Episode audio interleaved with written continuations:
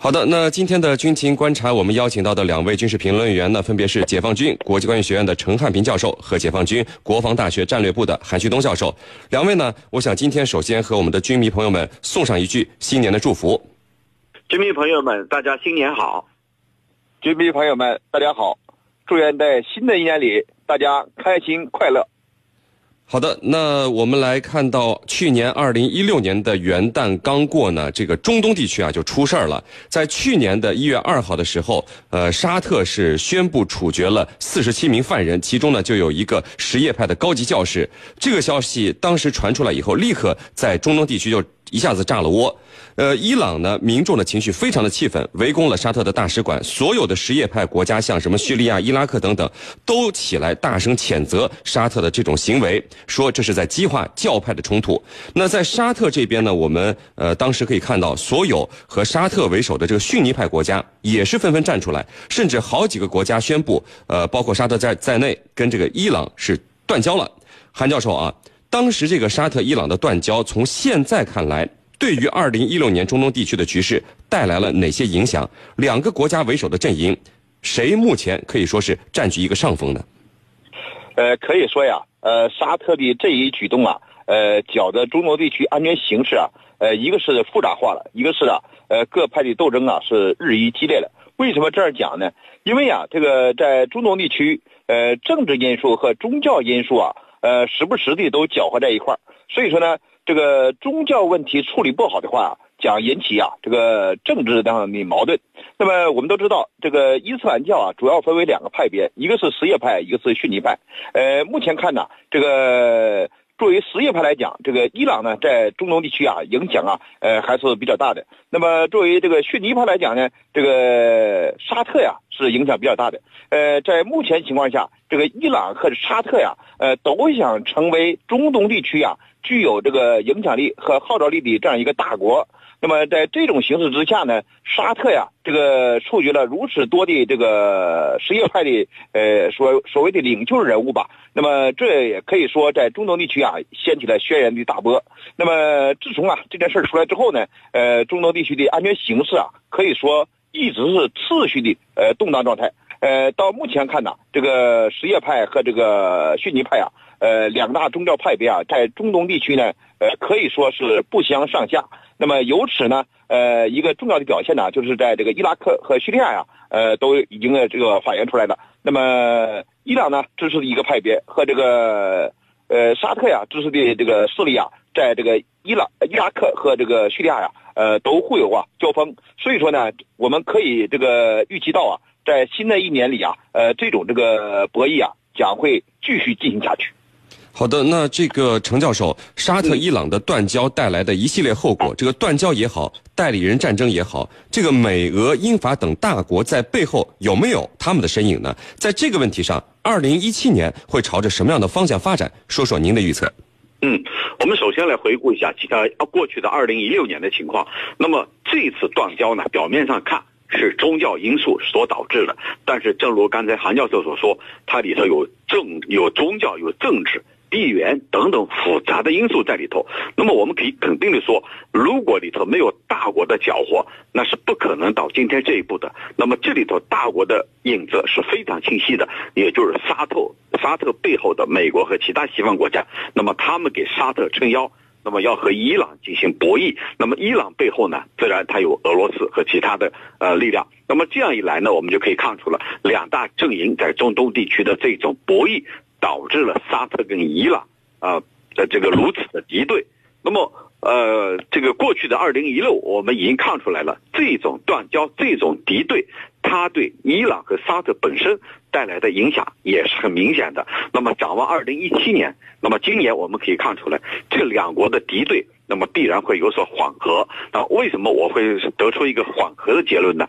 因为这两国的这种敌对断交。那么对两国的经济会带来一种啊非常大的影响。我们通常讲这个杀敌一千自损九百，就这个道理。那么这种局面并不是双方都愿意看到的。那么在二零一七年，双方会有一个缓和，一个缓解。当然，这里头呃与美国未来的新政府的中东政策有着密切的联系。既然我们认定他们的背后有大国势力，那么很显然，美国未来的特朗普政府的中东政策，那就又决定着沙特跟伊朗两国关系的走向。那么，特别是沙特，它在多大程度上会？啊，受到特朗普未来的中东政策的影响，这里头就很重要了，很关键了。那目前特朗普所啊任命的是一些这个比较强硬的安全团队，那么这个对未来的中东政策同样有影响。那么目前他们还没有就任，等二十号以后，等他们就任了，那么脉络和思路就会逐步逐步清晰，我们就可以比较准确的来把握未来的沙特跟伊朗这两国的关系了。主持人。好的，那么我们按照时间顺序来排的话，就得说说朝鲜的两次核试验了啊。呃，韩教授，朝鲜的两次核试验可以说搞得东亚地区是剑拔弩张的，带来的后续影响就是萨德系统进入韩国的一个现实问题。但是很奇怪，您看这以后，朝鲜一直到现在就突然安静下来了。您怎么看朝鲜之后的这种平静呢？呃，实际上啊，呃，朝鲜运用这个核因素啊。呃，来把握形势的发展脉搏啊，呃，还是比较有度的。呃，可以说呀，这个金正恩呢，在运用这个核因素方面啊，呃，看来还是比较成熟的。呃，我们呢，呃，都知道，在这个过去的一年时间里呀，呃，朝鲜呢，可以说是这个史无前例的，在一年时间内啊，呃，爆炸了两次核试验。那么这两次爆炸啊，可以说对。东北亚地区啊的安全形势影响啊还是非常大的，但是呢，这个朝鲜呢并没有啊把这个核试验呢进一步的推向啊这个整个安全形势呢，它呢呃处于啊这个防御性状态，也就是说，这个朝鲜呢通过这种核试验呢，实时的在掌控着呃朝鲜半岛乃至东北亚地区啊安全形势的发展。呃，正如啊刚才主持人所讲的，那么正是由于啊朝鲜的两次核试验，那么美国呢加大了这个朴槿惠这个政府啊，呃推动了萨德导弹呐这个入韩，但是呢这个萨德导弹呃可以说是紧锣密鼓的入韩的进程当中，呃随着这个朴槿惠啊被弹劾，但是呢在这个金正恩的所这个领导的这个朝鲜呢。却没有啊，这个有所反应，而是呢偃旗息鼓了。所以说呢，我这个个人认为啊，呃，朝鲜呢在把控啊朝鲜半岛的安全形势方面，呃，以及啊运用啊呃核因素方面，为他这个维护政权、提高啊国际地位啊，呃，在这方面啊策略目前看是运用的还是这个比较恰当。但是呢，我们也应该看到啊，这个金正恩呢，呃，利用核因素在这个朝鲜半岛。呃，不断的采取动作呀，呃，这也是一个玩火的呀，呃，一个策略。那么，随着啊，这个朝鲜半岛呃这种形势啊，呃，不断的这个复杂化，尤其是啊，这个朴槿惠被弹劾之后，那么朴槿惠的执政的这个这届政府啊，呃，未来的走向啊，呃，可以说现在是扑朔迷离呀。如果呃美国呀进一步的加大力度，呃，来推进呢萨德导弹入韩，那么可以说这一举措呀，极有可能引起啊。韩国国内啊，这个反对派呃力量的这个反弹，那么朴槿惠的政权呢，呃可以说呃将走向啊这个结束。那么在这种情况下，未来呃韩国的新一届这个政府啊将会啊采取什么举措？那么对朝鲜半岛的安全形势啊将会产生啊一个重大的影响。好的，那么程教授啊，我们现在可不可以说，朝鲜他玩了一把刺激的，害的是中俄这两个在他身后的大国？对于萨德入韩，二零一七年，您觉得还会有变数吗？嗯，呃，首先我们要肯定的是，呃，朝鲜的这种呃核试和发射光明星三号的举动呢，是美国和韩国。找到的一个最佳的借口，这个借口就是要在我们的家门口部署萨德导弹系统，威胁到我们的安全利益。那么这一点是非常肯定的。但是呢，我们同时也看到，这个萨德导弹系统它根本就不是为了针对朝鲜，而是为了针对中国和俄罗斯。那么在今年它会不会有变数？我觉得从几个方面来看，首先，如果韩国呃进行提前大选的话，那么我们可以肯定。在野党将会赢得大选。那么，为什么有这样的结论呢？因为执政的啊新国家党它已经分裂了，有二十九个议员已经成立新党，很快要把名称定下来，而且要欢迎汤基文回来领首领头，然后呢出面竞选。那么，呃，另外一方面呢，目前三大在野党，它的民调它是领先于执政的新国家党的。